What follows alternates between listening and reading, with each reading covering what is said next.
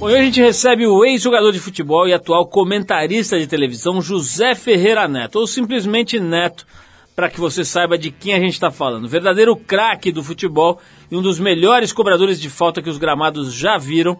Hoje o Neto brilha mesmo como comentarista, seja na televisão, na Bandeirantes ou no rádio. Com seu jeitão absolutamente autêntico, o Neto apimenta as transmissões de futebol com aquele sotaque caipira e com um olhar bastante crítico, é uma espécie de contraponto à maneira meio morna e geralmente sem sal da, de boa parte dos seus colegas de profissão, de profissão, os comentaristas desse esporte. Ele vem aqui falar sobre tudo, sobre a época de jogador, ele chegou a ser medalhista olímpico, jogou pela seleção brasileira várias vezes, vai falar dos, programas, dos problemas dele com a balança, sobre a família, até sobre a escola Waldorf ele vai falar, sobre dinheiro, ele disse que ganhou muito pouco na época dele, os bastidores da televisão, onde ele hoje atua, e dos gramados, todo tipo de assuntos sobre futebol, homossexualidade nos campos, enfim, uma série de assuntos bem legais aqui com o Neto, jogador, ex-jogador de futebol e comentarista de televisão. Antes do Neto, você fica com a banda norte-americana Cobra Verde, fazendo uma versão bem interessante da faixa Play with Fire, música de 65 da banda Rolling Stones. Depois de brincar com fogo, a gente volta com o Neto por aqui numa entrevista bem bacana, vale a pena você aguardar.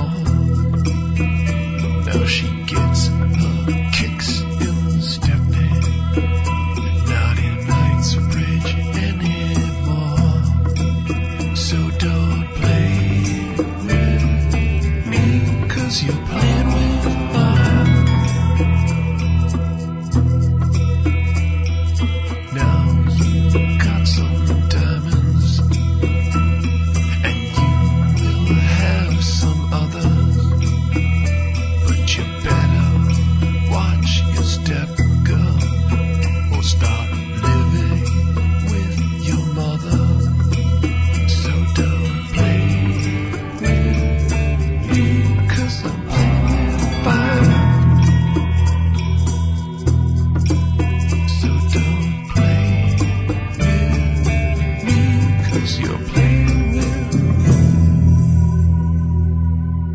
Você está no Trip FM.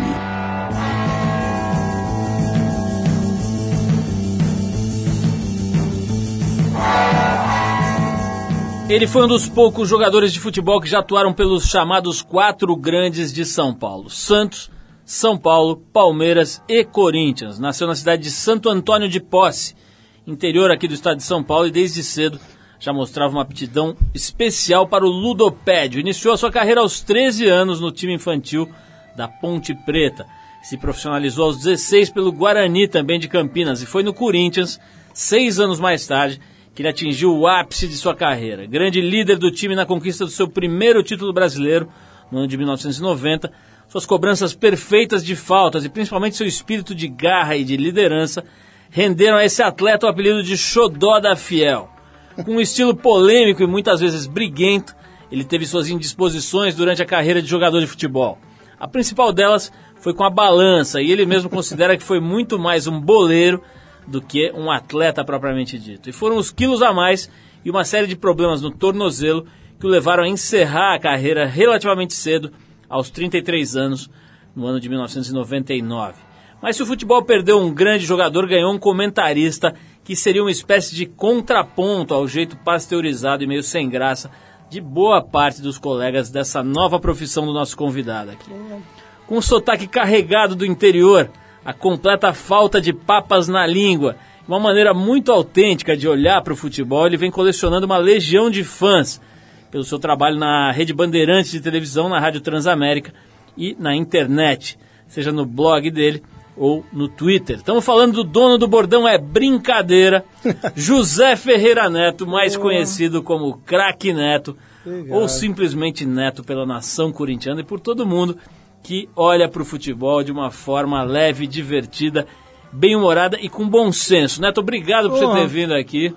Um prazer te receber. Deu, a gente não conseguia, deu uns desencontros, mas agora rolou e é o maior prazer Pô, ter aqui você. Foi você gente. que escreveu o texto quem que foi? Esse texto é uma criação coletiva. Ah, eu gostaria de ficar com o texto. Vou te dar, lógico. Porque embora você leva. foi a primeira vez que, na minha visão como ex-jogador, como comentarista hoje, que eu acho que teve um comentário ou uma frase ou um, um texto definido é, daquilo que eu penso mesmo que eu sou como, Pô, como gente legal. e como comentarista. Pô, obrigado, cara. Fiquei muito feliz. Vou colocar esse texto. Falar a verdade, eu vou ler na Bandeirantes amanhã para os caras tentar me dar um aumento, né? Ô Neto, já Porque que aí você... eu sou foda nesse texto, eu sou, eu sou já que você gostou, já que você gostou, é. vou te dizer como é que é o nosso processo criativo, é. que eu te disse é coletivo. O Alexandre escreve e eu dou uns tapas na orelha dele. É assim que funciona que tem que ser a assim, criação né? coletiva aqui. Ô Neto, vamos começar aqui falando dessa. Depois eu vou para. Pra... Primeiro, boa noite, boa a, noite a todo mundo. Muito obrigado. Desculpa aí de ter demorado um pouco para vir aqui na Trip, né? Na rádio, para conhecer realmente o que passa de mulher nessa porra, é brincadeira nesse vídeo aí. É, quando eu recebi o convite, a primeira vez eu não queria vir, falar a verdade. Hum. Aí depois eu, eu fui entender o que é a revista, né? E a minha mulher falou: não, pode ir, que é uma, uma revista legal e que vai ser importante para você, até para as pessoas te conhecerem melhor. Pô, obrigado. Pô, fiquei muito feliz já no começo, já ficou bom. Já a gente que te agradece, Neto. Olha só, eu quero começar, eu quero falar sobre a tua carreira de jogador, pela, sobre a tua carreira atual agora de comentarista. Mas antes quero tirar uma, uma dúvida: quem manda na sua casa é você ou é a patrona? Cara, às vezes eu dou um migué nisso aí, porque se você for muito machista, falar que você manda como esse país é um país de preconceito de muitas formas, né? É, mas quem manda sou eu, velho. Não tem essa porra, não. É, com todo respeito à Fernanda, que eu amo, quem manda sou eu.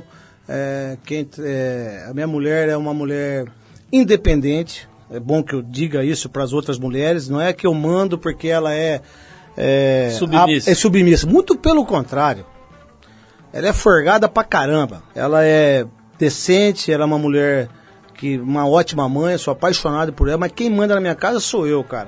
É, é o seguinte, sou eu que determino é, o que, que, tem que se fazer, sou eu que determino, é, por exemplo, quando a minha mulher quis colocar meus filhos para estudar na Waldorf, que é uma filosofia alemã, ah, eu no começo eu não quis, mas ela fez eu entender que seria importante para mim e para os meus filhos, e aí eu concordei. Tá gostando da escola Waldorf? Amo, cara. Eu mudei a minha vida depois que os meus filhos começaram a estudar na, na escola Waldorf. Tem muitas coisas que eu sou contrário, mas eu respeito a as pessoas. Né? Exatamente. Né? Que não pode se ter televisão. É, tem muita coisa que é meio radical no meu ponto de vista, mas o que é mais importante na, no, no Waldorf é você faz ser humanos. Você cria gente boa. Pensa na pessoa como um ser inteiro, um né? Um ser inteiro. Não como um competidorzinho. Exato, né? não como você vai numa escola que tenha 5 mil crianças e que ninguém sabe quem é quem. Só para quem não sabe, a escola é a linha de pedagogia do Rudolf Steiner, né? Que acho que, se não me engano, é austríaco, né? E que criou toda uma linha de pensamento para entender o ser humano como um Só ser mais completo. Exatamente isso. Para vocês terem uma ideia, é, a minha filha, por exemplo, cara, era uma menina tão educada, Porque quem é, você é pai, né? Quem é pai sabe do que eu tô falando e quem não é vai entender isso quando for pai ou mãe. Que a minha filha, ela, ela conseguiu fazer, fazer com que eu parasse de beber bebida alcoólica. Há nove anos que eu não, que eu não coloco álcool na boca. Para eu ser um pai dedicado, amoroso. E a minha filha, ela, ela me ensina tantas coisas da escola, sabe? É tão lindo. E a minha filha, todas as vezes que tem final de ano, ela participa da Waldorf do, do Ano Novo e do Natal, contando a história de Jesus, Maria, José, o burrinho. Duro que ela só cai no burrinho, né? Aí eu fui reclamar lá, falou, minha filha tem que ser o sol também, né, meu? Senão daqui a pouco eu fico louco Pera aqui. aí, mas se eu deixar, você vai falar dos seus Ah, filhos fala. aqui umas quatro duas horas. horas. Deixa eu te perguntar uma coisa. Eu falei aqui no começo da, da, da- da entrevista, aqui nesse, nesse texto que você tanto gostou, falei que você tem uma característica de ser briguento, né? Você tem mesmo isso ou não tem? Ou é mais Ah, ou eu- menos? Olha, Como Paulo, é é? eu briguei muitas, muito poucas vezes na minha vida. A maioria, as vezes que eu briguei, eu apanhei, já tomei soco na boca de policial, já apanhei numa boate uma vez com 10 negros, tomei um cacete danado, apanhei bem em Londrina. Já bati também bastante. É que eu sou um cara, eu acho que a minha maior virtude é ser honesto, o que nesse país aqui é muito difícil, e eu não ter nenhum tipo de, de relação eh, com ninguém daquilo que eu acho que eu devo falar. Você diz não Nem- ter filtro, né? Eu não tenho filtro. Eu acho que isso também, às vezes, é um problema que eu tenho, é, que às vezes eu passo do limite, e todas as vezes que eu não tenho esse filtro, e aí eu parto para a ignorância e eu perco a razão, né? E, mas aos poucos eu venho controlando isso com a ajuda da Fernanda, com a ajuda da minha- dos meus filhos e com a experiência dos anos que eu tenho, que eu já vou fazer 44 anos. Ô, Neto, é, eu fico vendo você falar e fico pensando como deve ser dura a vida de técnico de futebol, né, cara? Porque eu vejo aí, agora saiu lá, o, como é que chama que era, tava no Palmeiras agora? Muricy Ramalho. Muricy, foi demitido e Pro tal. Antônio Carlos. Quer dizer, é, deve ser muito difícil o aspecto psicológico, você controlar no sentido de é, é, formar um grupo coeso, unido, com um monte de cara no auge da, da testosterona ali, da, da, da, é, enfim, da vontade de acontecer, de fazer as coisas do jeito que quer e tal. Deve ser uma, uma, um papel bastante inglório, né? Essa coisa de formar um grupo e fazer com que esse grupo fique coeso, fique unido, não é não? O Murici é um cara é, que é torrudo, né? um cara que não conversa com ninguém, não conversa com os jogadores, não conversa com a torcida, não conversa com o dirigente, briga com toda a imprensa. Até um certo momento isso foi legal quando ele estava no São Paulo, porque ele conseguiu ganhar títulos. Só que o Palmeiras é um time diferente, é um time de italianada.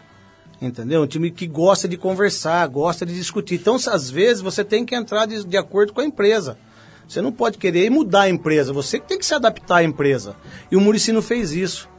O treinador que não tem essa, essa, essa- esse envolvimento hoje, esses treinadores que acham que são mais importantes do que o, o time e do que o clube, tá ficando para trás. Então, eu vou querer saber sobre psicologia, né? Teve uma época em que a seleção e alguns times e tal estavam levando psicólogos para já- concentração, eu já fiz, etc. já. Mas vamos dar um tempo aqui, eu vou tocar uma música e na volta eu vou querer saber se você acredita nesse tipo de trabalho ou não. Eu vou querer saber sobre grana também. Você me disse que no Corinthians você não fez um pé de meia, eu vou querer tirar isso a limpo. Mas Opa. antes, eu separei uma faixa aqui do Elvis Presley, que é um recado para alguns dos seus colegas de profissão que falam, falam, mas no fim você não entende nada do que o cara quis dizer. Tudo mentira. O- a né? música do Elvis Presley se chama A Little Less Conversation. Um pouco menos de conversa mole, numa tradução livre aqui. A gente vai para a música do Elvis Presley e volta com o Neto falando um pouco mais sobre futebol e vida por aqui. Vamos lá.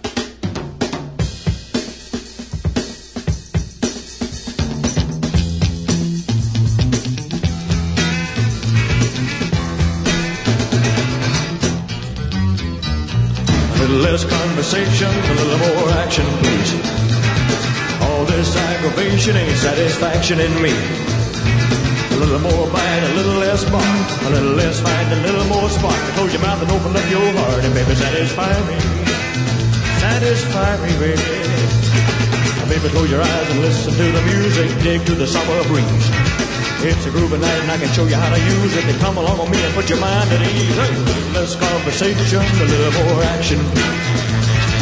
All this aggravation ain't satisfaction in me. A little more bite, a little less spark. A little a little more spark. Close your mouth and open up your heart and baby, satisfy me. Satisfy me, baby. Come on, baby, I'm tired of talking. Grab your coat and let's start walking. Come on, come on. Come on, come on. Come on, come on. Come on, come on. Come on, come on. Don't procrastinate, don't articulate, girl,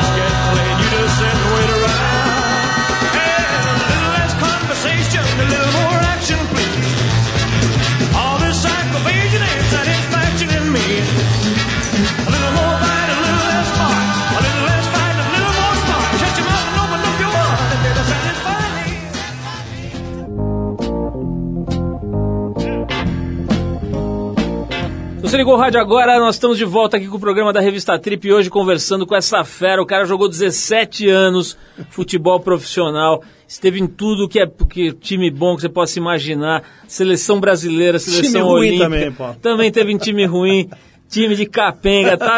Futebol realmente o cara conhece. Estamos conversando aqui com o Neto, que agora é comentarista de, de futebol e tem feito muito sucesso nessa carreira de comentarista. Neto, Hum. eu quero saber o seguinte: outro dia a gente conversou aqui com o Sócrates, e teve aqui também, nos deu a honra de vir aqui bater papo com a O gente. QI dele é diferente do nosso. né? Ele- Não, não sei do seu, mas o QI do Sócrates é. Não, o cara é Ele fera. é monstro, né? E ele veio aqui, e na opinião dele a concentração é um absurdo. Ele argumentou, por exemplo, que se um cirurgião cardíaco não, não precisa ficar isolado numa, num apartamento antes de operar, um jogador de futebol também não precisa. Ele Ah, disse mas- que isso existe porque, principalmente no Brasil, o jogador é infantilizado, tratado como uma criança incapaz e mimado. Você também acha? Não, não concordo não. Eu, não- eu vou dizer o porquê. Até porque o cirurgião ortopedista, o vascular, Cardíaco. o cardíaco, é, ele não vai operar 10 horas da noite é, com 50 mil pessoas em cima dele. Né? É, se ele, ele tem um anestesista do lado, ele tem um monte de coisa. O jogador de futebol, é, como socialmente falando, é um, é, são jogadores que não tiveram estudo, como eu, eh, que não sabem diferenciar a fama, o sucesso. Então, eh, se você tem um time de futebol que você mexe com paixões, eh, que hoje tem Maria Chuteira eh, profissional, certo? O, cirurgião não vai estar Maria Chuteira ali para ele. O cirurgião não vai ter sendo vaiado, Maria Bisturi ainda não é, existe. exatamente. O cirurgião, por exemplo, se ele tiver algum problema com ele, quantos cirurgiões é, são presos e que erraram determinados que a gente saiba? Não, o jogador de futebol, se ele errar um pênalti, ele é crucificado a vida toda. O Barbosa tom- fez, tomou um gol em 50 e ele foi crucificado até, até antes de morrer. Então, por isso que eu não concordo com o Sócrates, porque eu acho que o jogador de futebol. Ele é diferente de um cirurgião, de um político, de um apresentador. Porque o jogador de futebol, ele mexe com a preparação física, com a alimentação, entendeu? Com a fama, com o sucesso e com aquilo que é o mais difícil de tudo. O jogo, os 90 minutos. Então tem que ter concentração sim. Eu sou a favor da concentração. Eu não sou a favor da concentração em pré-temporada, que você tem que ficar 20 dias, sabe? Mas a concentração um dia antes do jogo, alimentação para dormir, sabe? Numa final de um campeonato, em jogos importantes, eu sou a favor sim. Agora, esse pensamento do Sox é na Europa, não é aqui. Neto, a gente falou aqui no começo do programa sobre o teu problema com peso, né? Você já parou de jogar futebol já faz quantos anos? Parei em 97 para 98, jogar futebol. Aí eu continuei mais dois anos roubando. É, que aí eu não joguei nada, entendeu? Que essa época foi o quê? Ah, eu já tava já no final, foi pro Itaú Chacal da Venezuela, Tá. que era da Parmalat, né? E Mas você tá mais de 10 anos parado, mais né? de 10 anos. E você não tá gordo... Não, gordo do jeito que eu era. que- Não. Como é, que, como é que é esse problema teu com Não, peso? eu, Porque falar- a, a gente eu imagina... falar, eu sou doente isso aí. Deixa eu só te explicar. Quer dizer, o que, que a gente imaginava? Quando a gente te via lá no auge do, da fase atlética, Hum. tendo problema, que parava um pouquinho e engordava tal, imaginava o quê? Quando você fosse parar, você ia ser um cara de 150 quilos. Você não engordou tanto assim. Então, eu Como vou, é que é esse Ô, problema, Paulo, eu vou te falar uma coisa aqui pra você e pros ouvintes aí da, da Trip. Cara, eu tenho um complexo de gordura. Eu não sei se você repara que toda hora eu fico aqui, fico arrumando, porque esse é um tique que eu tenho. Eu tenho um complexo de gordura muito grande, assim. Você sabe que eu tive que fazer terapia durante 3, 4 anos por causa de peso, por causa de comida, alimentação. É, porque eu sempre fui rotulado, e eu sou rotulado até hoje, né? É, por ser gordo, né? E muitas vezes eu fiz gols acima do peso e ninguém falava, falava que eu tava magro. Então eu tive um rótulo assim, fudido. E às vezes eu vejo algumas fotos minhas de antigamente, de 10, 15 anos atrás, eu falava, caramba, eu não era gordo como os caras falavam. É que o meu biotipo nunca foi de atleta. Eu nunca tive a perna definida, musculosa, nunca tive barriga de tanquinho, entendeu? Agora, o que eu tinha de melhor, muita gente não tinha, que era talento. Só que eu fui muito burro. Se eu tivesse me cuidado quatro, cinco anos seguidos, entendeu? Eu jogaria duas Copas do Mundo, três Copas do Mundo. Então, é, eu, hoje eu sei disso pela terapia que eu fiz, pelo conhecimento, pela experiência de vida. Eu sempre fui um cara muito ocioso, oscilava muito. Então eu fazia 30 gols do ano, no outro ano eu não fazia nada. Aí eu engordava e a, meu grande, a minha grande fuga até hoje é a comida, velho. Nessa época do, do que você fala que você devia ter se cuidado, não faltou orientação, faltou o quê, cara? Ou força de Eu, vontade? olha, eu tenho uma coisa na minha vida que eu não reclamo de nada do que aconteceu de errado comigo. Eu não acho que faltou orientação, não acho que faltou nada. Acho que faltou é personalidade minha, foi dedicação mais minha. Tudo que eu fiz de errado foi culpa minha, não foi culpa de ninguém, não. Não foi culpa do preparador físico, não foi culpa de ninguém. Foi culpa minha, eu que fui um idiota. Agora, Renato, você falou da, da importância de falar a verdade, né? Por outro lado, Mas não fala só a verdade. como é, que, como é que é, por exemplo, na tua cabeça, na tua visão, você Ah. que conhece profundamente futebol, um jogador homossexual, que isso sempre existiu e sempre vai existir. Agora, um jogador homossexual hoje no Brasil, você acha que ele deveria falar a verdade, assumir, ou deveria ficar quieto ali porque o, Depende o do Brasil vai crucificar o cara? Eu vou falar do Richarlison então, certo? Ninguém sabe se ele é heterossexual ou se ele é homossexual, certo? O que ele for, se ele é hétero, se ele é homossexual, se ele é bissexual, o que, que a gente tem a ver com isso, cara? O que, que, a, o que, que a população tem que ver com isso? O que, que as pessoas têm que ver com isso? Se ele é um jogador de futebol. Por que, que pode ter homossexual na novela? Por que, que pode ter homossexual na rádio? Né? Qual o problema do cara ser homossexual? Eu conheço vários homossexuais, principalmente no futebol. Só que, só que, se o Richarlison fosse pra televisão e falasse, eu sou homossexual mesmo, não tem problema algum, eu acho que ele seria um marco na história do futebol mundial. Mas induziram ele, e eu não sei se ele é homossexual não, a única coisa que eu sei é que ele é muito afeminado, velho. Pô, eu não faço sobrancelha, porra. Pô, ele faz sobrancelha. Eu já falei isso pra ele. Pô, ele faz aqui a costeleta. Pô, ele vibra de uma forma mais afeminada, certo? Pô, outro dia o Richardson tava no lance com um travesseiro cor-de-rosa, pô. Pô, dá licença, tudo bem, não tem a cor, mas, pô, pô, eu falei, pô, faz um jogo de vez em quando barbudo, velho. Não corta o cabelo. Fica meio suado, sabe? Mas não, ele, ele, ele é muito certinho, né? E é um baita de um jogador, velho. Neto, vamos fazer Não mais sei uma se você pausa. concorda com isso que eu falei. Eu, olha, eu, eu acho o seguinte, eu acho que ele tem todo o direito de ser o que ele quiser, absolutamente o que ele quiser, fazer o que ele quiser. Agora, acho que se ele for homossexual Deveria assumir. e, e abrir, é, abrir a- a- o jogo, acho que ele com certeza, como pessoa, vai ficar mais completo, mais inteiro. Mas acho que ele pode ser crucificado e até, entre aspas, assassinado moralmente num país que não está preparado Sabe por quê? com isso. Sabe por quê que ele continua jogando futebol ainda? Porque ele joga num clube de muita estrutura. Se ele jogasse em qualquer outro clube, ele já estaria morto. Disso que você falou. Bom, vamos fazer uma pausa aqui para tocar mais uma música. Depois, na volta, a gente acabou não falando de grana, quero falar de grana Vamos e lá. quero falar dessa torcida que acabou de matar um cara aqui num confronto entre torcidas aqui em São Paulo. Lá mais uma foi lá demonstração. Jundiaí, né? É, no estado de São Paulo, né? Tá, torcidas de times paulistas que mais uma vez geraram aí uma briga que resultou em morte. Então Uhum. vamos falar desse assunto lamentável aqui, mas antes a gente vai fazer um pouquinho de festa. A gente vai com a faixa Jorge Maravilha, Hum. foi composta em 74 pelo Chico Buarque, sob a alcunha de Julinho de Adelaide, para driblar a censura da ditadura militar brasileira. Depois aí do Jorge Maravilha com o Chico Buarque, a gente volta com o Neto falando de grana e torcidas violentas. Vamos lá. Tem nada como um tempo após um contratempo pro meu coração. E não vale a pena ficar, apenas ficar, chorando, resmungando até quando, não, não. E como já dizia Jorge Maravilha, prenhe de razão, mas vale uma filha na mão do que dois pais voando. Você não gosta de mim, mas sua filha gosta. Você não gosta de mim, mas sua filha gosta. Ela gosta do tango, do dengo, do mengo, domingo e de cosca.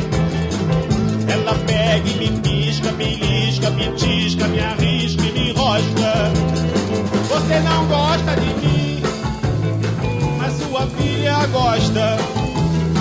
Você não gosta de mim, mas sua filha gosta. Tem nada como um dia após o outro dia pro meu coração. Então vale a pena ficar, apenas ficar.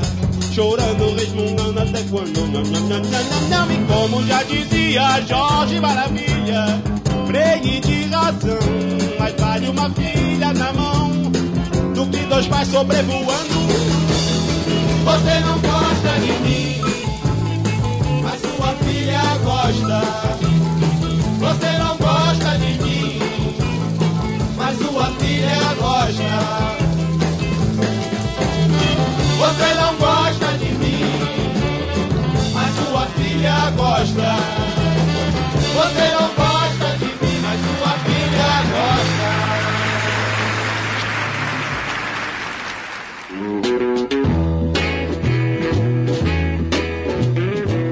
Legal, pessoal, estamos de volta aqui ao programa de rádio da revista Trip. Hoje recebendo o Neto, medalhista olímpico, jogou na seleção brasileira, jogou no Corinthians, jogou no Santos, jogou em tudo que é lugar, até num timezinho lá da Venezuela, né, Neto? Joguei no Itaú Chacal, da É Venezuela. um time, é um time importante?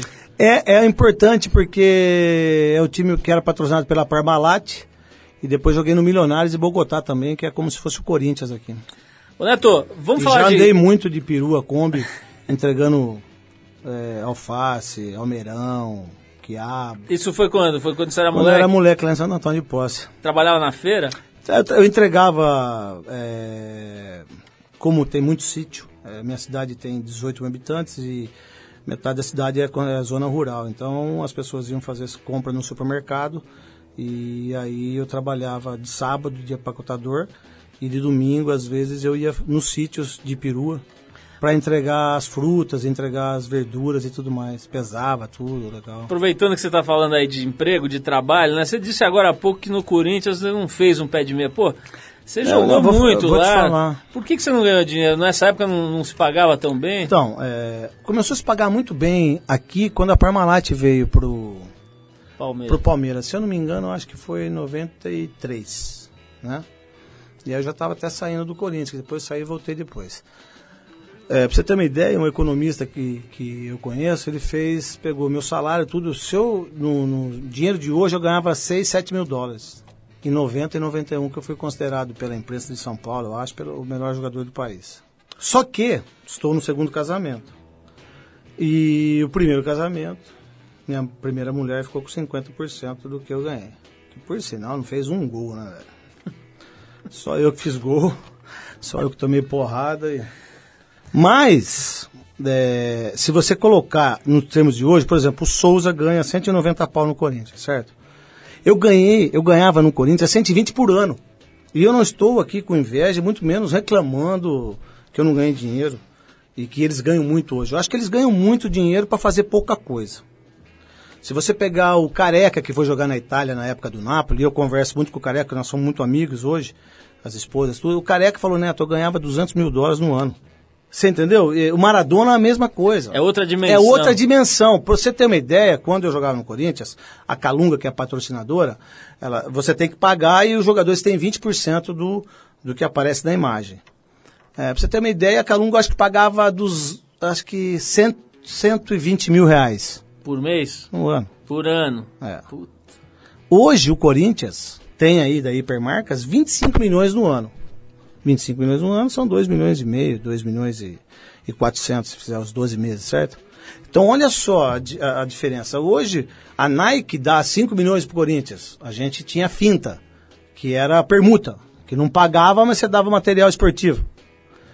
É, hoje, por exemplo, um jogador de futebol ganha um milhão de, de dólares no ano da chuteira. Eu nunca fiz patrocínio de chuteira. Hoje, um bicho do time do São Paulo, por exemplo, é pago no vestiário, são 3 mil reais, 4 mil reais. Eu ganhei, quando fui campeão brasileiro em 90, é, eu comprei um apartamento com isso aí, lá em Campinas. Eu ganhei, para ser campeão, eu ganhei no, 12 mil reais pro título de 90.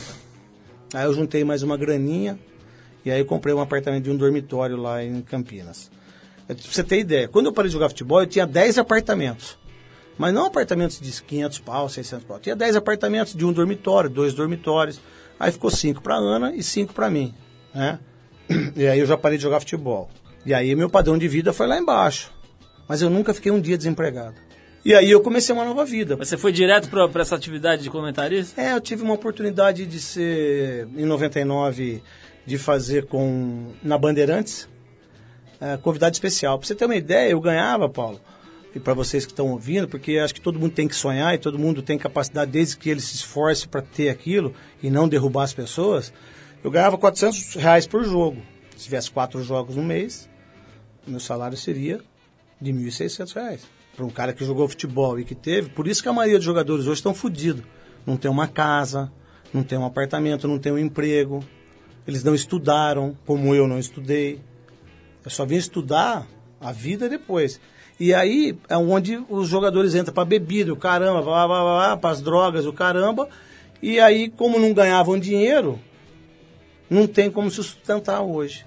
Ô, Mas Neto, o que eu ganhei foi legal, cara. Eu não reclamo, não. Você falando dessa, vamos dizer assim, desse, dessa falta de é, estrutura para lidar com essas situações e tal, me ocorre aqui do Ronaldo, né? O Ronaldo anunciou esses dias que vai parar depois da temporada do ano que vem, 2011, né? Ele estaria, seria 2011 seria a última temporada dele, segundo ele falou esses dias.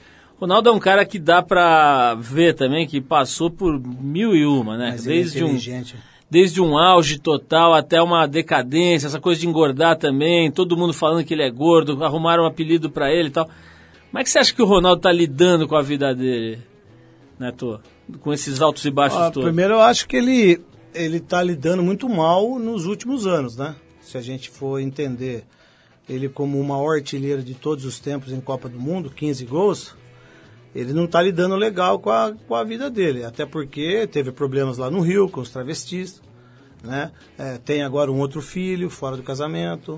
É um cara inteligente pra caramba e que sofreu muito na vida porque foi muito cedo pro PSV se tornou ídolo lá, foi ídolo no Internacional de Milão, foi ídolo no Real Madrid, foi ídolo no Barcelona, está sendo ídolo agora no Corinthians, né? Só que o Ronaldo tem uma estrutura tão forte para ele é, que o Ronaldo dificilmente os, os, os, os netos dele, vai, os bisnetos dele não vai ter problema de grana.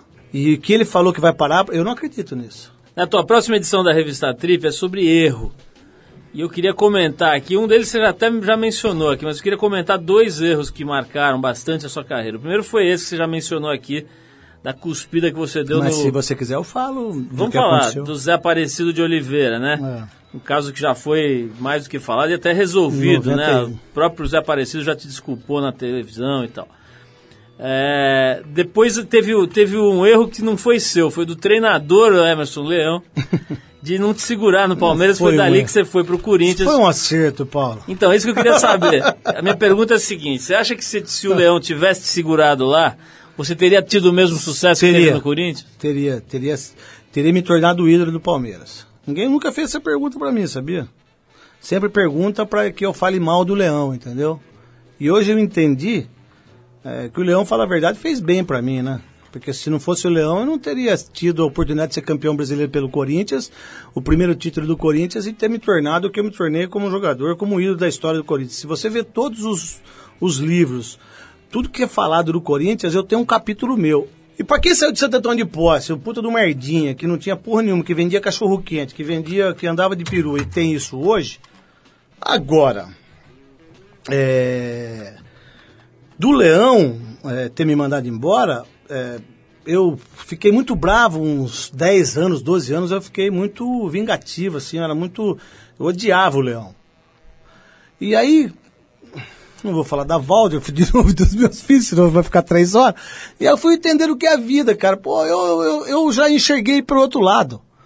Eu acho que ele arrebentou com o Ribamar, que acabou a carreira do Ribamar, e ele fortaleceu a minha, a minha carreira. Mas você já conversou com o Leão sobre isso depois? É, a gente tem pouca afinidade assim, eu não tenho muita. O Leão é um cara que trata muito mal as pessoas, cara. Sempre diminuiu as pessoas como ser humano. Eu nunca fui concordei com isso. Ele já fez algumas coisas pra mim, assim, que foi muito triste na minha vida, né? É, eu era moleque e aí eu tive que engolir, né? Ele me maltratou, ele fez muita coisa errada pra mim. Mas hoje, isso tudo foi legal, cara. Porque só dele ter me tirado do Palmeiras e eu ter ido pro Corinthians e me ter dado o ídolo do Corinthians, aonde eu chego, um corintiano beija meu pé, velho. Isso tem um dedo do leão, tem alguma coisa do leão ali. E o Zé Aparecido, como é que foi essa Isso história? foi, aí, né? foi isso aí, foi a pior coisa que eu fiz na minha vida como gente, né? Acontece que ele foi muito. Falar a verdade, ele merecia um soco no rosto, entendeu? Ou ter quebrado os dentes dele, ou maxilar. É, porque ele, ele tava tendencioso. Não vou falar que ele roubou, não, porque eu não tenho prova. Se eu tivesse, eu falava. Né? Ele tá muito tendencioso pro, pro jogo. E eu senti isso. A expulsão até que foi justa, porque deu um carrinho muito forte no César Sampaio, mas o cartão amarelo por reclamação, ele já foi para isso mesmo. Ah, a gente sabia que não ia ganhar o jogo. E eu, no momento que foi expulso, a pressão que eu sempre tive em clássico, é, eu, no momento, se você olhar depois aí, se vocês que estiverem aí ouvindo, se pegar no YouTube aí, é, eu não ia cuspir no rosto dele. Falar a verdade, eu ia chegar para dar um soco mesmo nele, eu ia quebrar ele mesmo.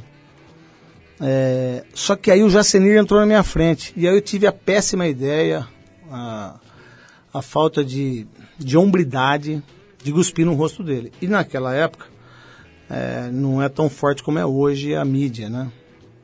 É, e eu cuspi num negro, num campo de futebol com mais de 100 mil pessoas, sendo televisionado para o mundo todo. Fui chamado de Bob Guspe, aquelas coisas todas. Isso, isso me arrebentou bastante. Ele me perdoou, mas, é, falar a verdade, é, o que eu fiz com ele é, foi muito mais prejudicial para ele do que para mim. Pra você ter ideia, como esse país aqui é duro. Porque ele teve pressões, porque ele trabalhava no Banespa, quebraram o Banespa, ah, os filhos dele. Você vê que depois disso ele teve, ele ficou doente. Nossa, isso me machucou muito, assim, sabe? Porque eu sou uma boa pessoa, cara, mas isso foi um erro, é, assim, imperdoável que eu fiz, cara. Neto, tem umas perguntas aqui que mandaram pelo Twitter, eu vou fazer para é você Twitter, aqui. O Celso? Twitter da Trip é, é arroba revista underline Trip. Eu vou depois dar uma camisa para vocês do Twitter aí, minha, para vocês fazerem uma promoção. que Vamos fazer, vamos fazer. Teve uma, uma pessoa aqui, a Janaína, que perguntou, não sei se essa pergunta já está respondida, mas se tiver você fala. Tá. Ela perguntou o seguinte, Neto, qual a sua maior frustração no futebol? Cara, falar a verdade, é, foi eu perder o título pro Corinthians em 88, quando eu fiz o gol de bicicleta no Morumbi. Que eu disse que eu era foda, não, eu continuo sendo foda, e depois todo mundo começou a me copiar em relação a isso. Deveria ter patenteado essa palavra.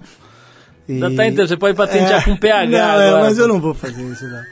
mas eu acho que foi esse título, que até hoje eu sonho com esse título. Olha, o sabe? Dotone, um cara chamado Dotone, perguntando assim, Neto, qual foi a fuga mais MacGyver que você já fez de uma concentração? Eu nunca fugi de concentração quando o jogo era na, no quarta, da quarta-feira para terça. Ou quando era do sábado para domingo. Eu sempre fugia de concentração eh, em pré-temporada. Eu já estava no hotel aqui em Atibaia, e aí eu fugi. Eu não vou falar o nome do outro jogador que foi junto comigo, senão a mulher dele vai matar ele. Ele tem caga de medo da mulher dele. E aí eu, pô, os caras foram, coloquei quatro, cinco travesseiros, a gente deixou o som ligado, e aí eu fugi, quase fui atropelado por um caminhão, porque a gente saiu, me machuquei todo. Aí eu fui para um puteiro ali perto de Atibaia, fiquei até umas sete horas da manhã, e foi uma delícia, cara. Ô, Neto, é, como é que tá a seleção brasileira, cara? Agora eu quero ouvir do comentarista e do ex-jogador, como é que tá a seleção brasileira e como é que tá na tua avaliação o trabalho do Dunga lá? Então, o trabalho do Dunga é excelente, né? Estatisticamente falando, né, Val? O cara que foi campeão, Copa América, classificou o Brasil, acho que com duas ou três rodadas de antecedência, né? Conseguiu fortalecer a defesa, tem dois laterais de alto nível, que é o Michael e o Daniel Alves. Aí você tem os dois zagueiros que são muito bons, que é o Lúcio e o Juan. Aí você tem o goleiro, que é um dos melhores goleiros, espero que ele possa jogar, porque ele teve um acidente lá na Itália, né? Saindo do San Siro, bateu o Lamborghini dele. Antes os goleiros batiam Fusca, né? Hoje os caras batem Lamborghini. Pô, Tá aí o negócio de grana pra você. É, e com o merecimento dele também, que ele tem a Lamborghini. É, aí você tem um meio campo que eu não gosto. Gilberto Silva eu acho que já é cavalo velho, sabe? Eu já não gosto do Felipe Melo para ser esse homem de ligação para chegar a bola até o Kaká. Eu acho que a gente vai ter muita dificuldade se a gente tiver uma marcação muito forte em cima do Kaká, porque é o único jogador criativo que a gente tem no meio campo. E se ele se machucar, e tanto é que há sete meses ele não vem jogando bem no Real Madrid, nós vamos ter muito problema e eu acho que a seleção não ganha a Copa. Essa é a minha opinião. Agora, o Dunga faz o excelente trabalho, mas ele é um cara rancoroso, é um cara que maltrata a imprensa, é um cara vingativo, é, é um cara que, é, é, se você é, não entender isso, qualquer outro jogador, como Ronaldinho Gaúcho, como Roberto Carlos, como Ronaldo, que eu já critiquei várias vezes, é, você não entender a história deles da seleção brasileira, e você levar, por exemplo, o Júlio Batista e não levar o Ronaldinho Gaúcho está arrebentando no milho, o Júlio Batista é reserva. Sabe? Você não levar o Ronaldo, que é o maior artilheiro e que poderia ficar na reserva, e não levar o Roberto Carlos, que ele não tem um lateral esquerdo até hoje, ele vai jogar com a família Dunga. É isso que eu acredito que ele vai fazer. Agora, se ele vai ganhar ou não, é outra coisa. Eu, como comentarista, eu acho que ele não ganha a Copa do Mundo. Neto, tem uma pergunta que acabou de entrar aí Mentira, pelo site. Foi ele que fez. Não, então, mas ele tá lendo no site ali, pô. Esse cara não inventa nada, ele bota. Ele é, ele é igual o Nelson Rubens, ele aumenta, mas Ó, não inventa. cuidado com o Nelson Rubens, hein? Até porque o Nelson Rubens pita o cabelo de caju. Ele tá, no site da Trip tá a seguinte pergunta. Aliás, uma pergunta que a gente devia ter pensado aqui, porque ela é importante pra galera que gosta de futebol. Neto, na sua opinião, o Corinthians ganha a Libertadores ou não? Na minha humilde opinião e na minha observação daquilo que foi feito pelo André Sanches em relação ao planejamento, a permanência do Mano, a permanência da comissão técnica, a permanência do Ronaldo, sabe, a, a, a, a vinda do Roberto Carlos, a permanência do William, do Chicão, do Alessandro, do Elias, a chegada do Danilo, a chegada do Yarley, Jorge Henrique jogando muito, o Dentinho pode fazer uma reserva, mas pode ser titular, o Ralf que foi contratado, o Marcelo Matos que vai ser reserva, sabe? Eu acho que, acho não, tenho certeza absoluta que o Corinthians vai ganhar o título. Eu acho que o Corinthians fez um planejamento excelente, eu acho que o Corinthians é, está na final da Libertadores, e eu percebi isso quando é, eu vi o último jogo contra o Mujimirim e eu vi a postura do Ronaldo nos últimos dias. É, ele se dedicando, e eu não duvido mais do Ronaldo, cara. Ele se dedicando piamente, um cara que tem milhões e milhões de dólares, pode fazer o que quiser, poderia parar de jogar futebol hoje e morar em Dubai, poderia viver só dos juros do dinheiro, mas ele emagreceu, ele ficou careca de novo, ele está arrebentando nos treinos. E o único medo que eu agora, como torcedor, tenho é se ele se machucar. Eu acho que se ele machucar, acho que o plano fura, vai por água abaixo. Se ele ficar legal, se ele se fizer uma dosagem dos jogos, se ele ficar um pouco, parar de tomar champanhe um pouquinho, sabe, parar de machucar um pouquinho, sabe, é, eu acho que o Corinthians vai ser campeão da Libertadores nesse centenário, não tenho dúvida nenhuma. Neto, a gente está aqui há muitos anos entrevistando gente, muito atleta, muito esportista de todas as áreas, de atleta olímpico a surfista, enfim.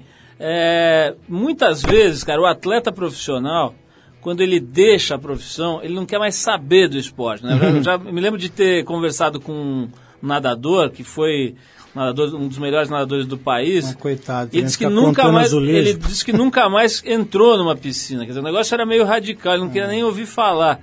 Com você foi assim também? Você continua fazendo esporte? Como é que é a tua ligação hoje? Dá vontade, um cara que jogou tanto quanto tão bem quanto você. É.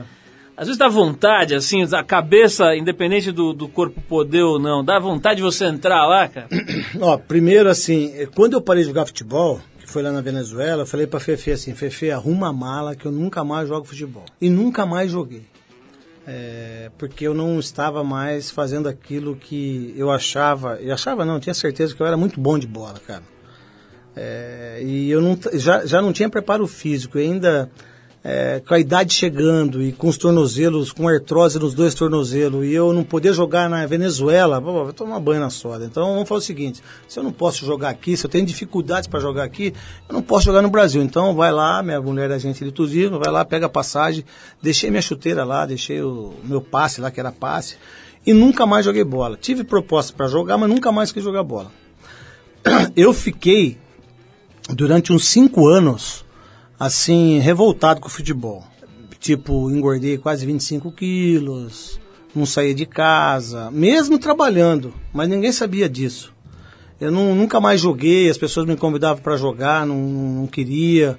Eu fiquei meio revoltado, fiquei meio vingativo com o futebol, porque o futebol é, um nome tão grande, cara. Eu não sabia disso. Eu fiquei sabendo que eu tenho um nome tão grande só depois que eu parei de jogar futebol. Cara, pô, se eu vou no supermercado, a maioria das pessoas me conhece. Se eu vou no, no puteiro, mas eu, se eu vou no, no, na igreja, todo mundo me conhece. Se eu vou, onde eu vou, as pessoas me conhecem. Falei assim, pô, eu, pô, eu todo mundo fala que eu fui um baita de um jogador. Pô, e, e, e passar por situações difíceis, financeiras, né, não ter estudado e separar e depois ter uma outra família e é, ter vergonha de sair de casa, sabe? Tive muita vergonha de sair de casa, assim, porque estava gordo, né? Muita gente não me conhecia, falava, nossa, você que é honesto, fiquei muito... E tive depressão, é, mas depois que eu me autoajudei e briguei com tudo isso, é, de uma forma, uma, uma, uma, força muito incrível que eu tenho, é, eu só tenho vontade de jogar futebol. É, vou falar para você, são poucas vezes. Foi no jogo contra o River, é, que o Coelho fez o gol contra. É, na Copa do Brasil, que o Ronaldo fez aqueles dois gols. Falei, nossa, como, como eu queria estar ali para fazer esses gols. Sabe? É, na final da Copa do Mundo, que eu fiz pela Alemanha. Mas eu não queria jogar futebol. Falar a verdade, eu queria estar no vestiário para contar as histórias para contar quem que eu comi ontem, é, para contar que eu cheguei de madrugada, para contar que eu recebi um beijo do, do meu pai e da minha mãe, que eles estavam felizes por mim, para contar que um torcedor me abraçou, para contar que um torcedor me xingou.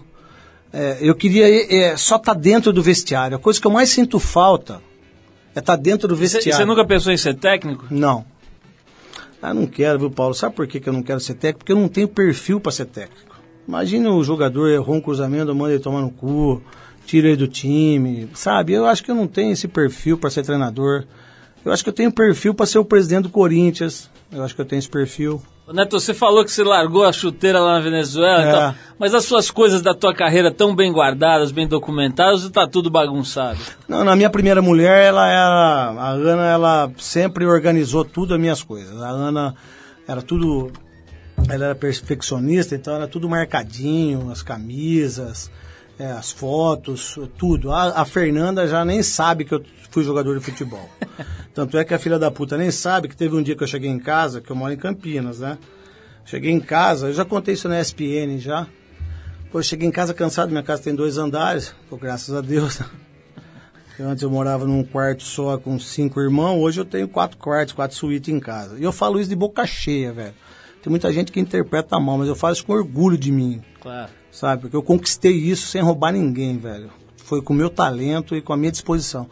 Cara, eu cheguei, eu subi porque eu já vou direto pro quarto dos meus filhos. E aí eu tenho, tenho dois quartos, que aí eu guardo da Luísa, e aí o quarto do Gustavo, e tem um outro quarto, que aí a gente deixa todas as coisas lá para as crianças brincar. A hora que eu fui, eu vi minha bola. A única bola de prata que eu ganhei foi em 91, nem foi em 90. Pô, a bola segurando o vento da porta. Porra, cara, eu nunca fiquei tão bravo na minha vida, cara. falei, ô Fernanda, filha da puta, como é que você faz um negócio desse comigo, caralho? Pô, você não sabe o quanto que eu sofri pra ganhar uma bola dessa, você vai pegar minha bola de prata e colocar na parede pra porta não bater na parede. Pô, aí. Foi. Aí ela falou, é, vou saber que é isso. E aí. Aí aconteceu isso, e aí foi uma história muito legal que eu contei, estou contando de novo aqui, que é a segunda vez que eu conto. Neto, olha, quero te agradecer demais aqui, a gente já estourou o tempo faz tempo, mas valeu muito a pena, mal barato ouvir essas, essas histórias todas e ver esse teu jeito aí realmente despojado, transparente, é um jeito legal mesmo, não é, não é por acaso, está fazendo muito sucesso na televisão, porque vem, de, vem, vamos dizer assim, na contramão de um estilo pasteurizado, um estilo chato, um estilo que não emociona e que já está cansado mesmo dos comentaristas, de boa parte né, dos comentaristas, não dá para generalizar. Tem outros caras fazendo um trabalho legal também. Tem, pô. Mas acho que o teu está se destacando, não é por acaso. Parabéns enquanto Obrigado. corintiano também. Obrigado por todos os gols maravilhosos aí que você fez aí para a nação corintiana. Eu que agradeço você, Paula, todo mundo da Trip. É, e eu fico muito feliz porque eu acho que eu acho que eu tenho o que eu tenho de melhor, sabe o que é, cara? Que eu não, eu não, eu não programo nada para fazer, cara. Eu vim para fazer a entrevista aqui e vim preparado para todas as perguntas e sem querer falar nada de bonito, nem dar uma de gostoso. Eu sou aquilo que sou, velho. Gostem ou não. Maravilha, Neto. Eu gostei muito, achei ótimo. Tenho certeza que os nossos ouvintes também gostaram e vão gostar. Os que vão ouvir na internet, nas outras emissoras, enfim, no, no- no- em todos os canais pelos quais esse programa vai ser difundido. Vou Tem sair também na, o. vou sair na revista aí, porque Vai veio sair Uma pelado. repórter, uma repórter feia veio aqui, né? Uma nega feia. Cheio de, faz- jo- cheio de joanete, né? Os dentes tudo feio, né? Neto, Cabelo maltratado. Usa Monange igual a Xuxa. Você acha que a Xuxa usa Monange? Eu velho? vou te dizer o seguinte: o nosso RH é bastante competente. Que beleza. Vou vir um dia tarde aqui. Olha só, vamos terminar esse papo legal aqui com o Neto, com uma música que é absolutamente sinônimo de futebol, que faz você se transportar para o estádio. Estamos falando de Fio Maravilha, Nossa. do Jorge Benjor. Legal. Uma música que o Jorge fez em homenagem a outro grande jogador brasileiro, João Batista Salles. Você sabe a história dele ou não? Pouco. Eu vou te contar. Não, vou te resumir. Ele mora nos Estados Unidos há muito tempo e ele é entregador de pizza. Sério? É, entregador de pizza. E a. Globo, a Globo fez uma matéria excelente com ele. A Globo tem o lado, né, o jornalista da Globo tem hora que eles são, são fera mesmo. Então esse Thiago, o menino que faz Globo Esporte, ele é um monstro. Eu acho que a grande revolução da Globo é esse moleque. E a Globo deveria usar muito mais ele para se, se desenvolver como, como jornalistas e como esporte. E, e, o, e o Jorge Benjor, que eu conheci na Alemanha, eu conversei com ele sobre isso, ele ficou sem cantar música há muitos anos. Porque o Fio Maravilha entrou com um processo em cima dele para querer ouvido direitos falar. autorais. Uhum. E ele nunca mais cantou e ele perdeu a vontade por ser flamenguista e ele não fez a música para ganhar dinheiro. Jorge Benjor, que é um gênio, né, meu? E aí, só que graças a Deus, depois o, o Globo Esporte, ou se não for o Jornal Nacional, fez a, a conciliação dos dois. O que foi muito legal o que a Globo fez. Genial. E agora ele canta de novo nos shows dele, Jorge Benjor, a música Fio Maravilha, que é muito legal. Em homenagem ao João Batista de Salles, que, pelo que o Neto está dizendo aqui, está entregando pizza nos Estados Unidos. É, ele é entregador de pizza. E deve viver muito melhor que engenheiros aqui, que advogados, né? Bem capaz. A gente pega essa música então emprestada aí do Jorge Benjor para homenagear todos os jogadores de futebol que são artistas, né, que expressam uma habilidade muito especial do ser humano aí de que de, de- enfim, de que mistura esporte com arte, com cultura popular e tudo mais. Vamos homenagear então todos os jogadores de futebol e o Neto, nosso convidado de hoje, aqui no Trip. Olha só, você que está ouvindo esse papo, que gostou bastante, que está empolgado, que quer ouvir mais do Neto, vai lá no site da Trip, no trip.com.br, tem partes desse papo que não couberam aqui na rádio, mas que estão lá disponível para você que é fã do Neto e fã do nosso programa poder ouvir. Neto, obrigado, parabéns pela tua Imagina. carreira, Um abraço pra parabéns você, pelo Paulo. teu trabalho e vamos de Jorge Benjor por aqui.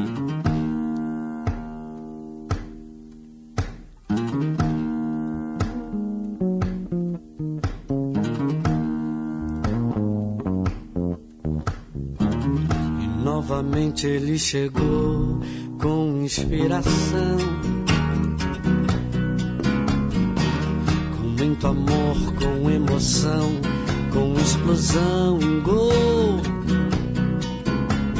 Sacudindo a torcida aos 33 minutos do segundo tempo. Hum, hum. Depois de fazer uma jogada celestial, um gol.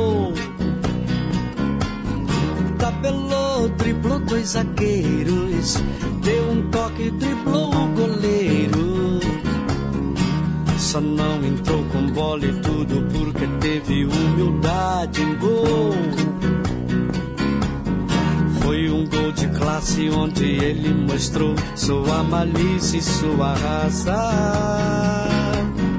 Foi um gol de anjo, um verdadeiro gol de que a galera agradecida se encantava. Foi um gol de anjo, um verdadeiro gol de placa que a galera agradecida se encantava.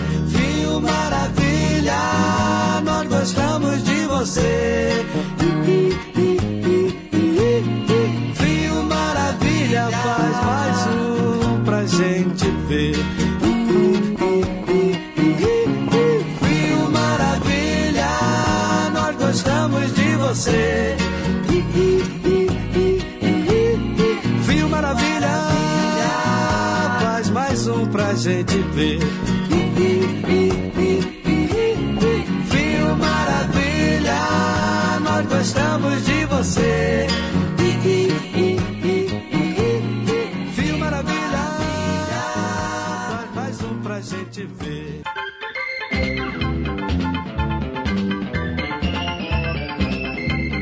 É isso, pessoal. Trip FM é uma produção da equipe que faz a revista Trip.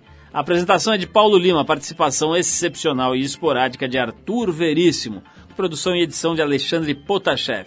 Para falar com a gente, você pode escrever para radio@trip.com.br ou então pode adicionar a gente no Twitter. A gente está lá no Revista Underline Trip. Para quem perdeu o programa, quer ouvir de novo, quer ouvir numa hora especial, ou mesmo quer conhecer melhor nosso trabalho, vai lá no trip.com.br, você vai ver tudo, inclusive dezenas, centenas de gravações desse nosso programa que completa 25 anos agora e que estão lá disponíveis para você ouvir no seu computador, no seu tocador de MP3, a hora que quiser, do jeito que quiser. Na semana que vem a gente volta nesse mesmo horário com mais um Trip FM. Um abração, paz, saúde e a gente se vê.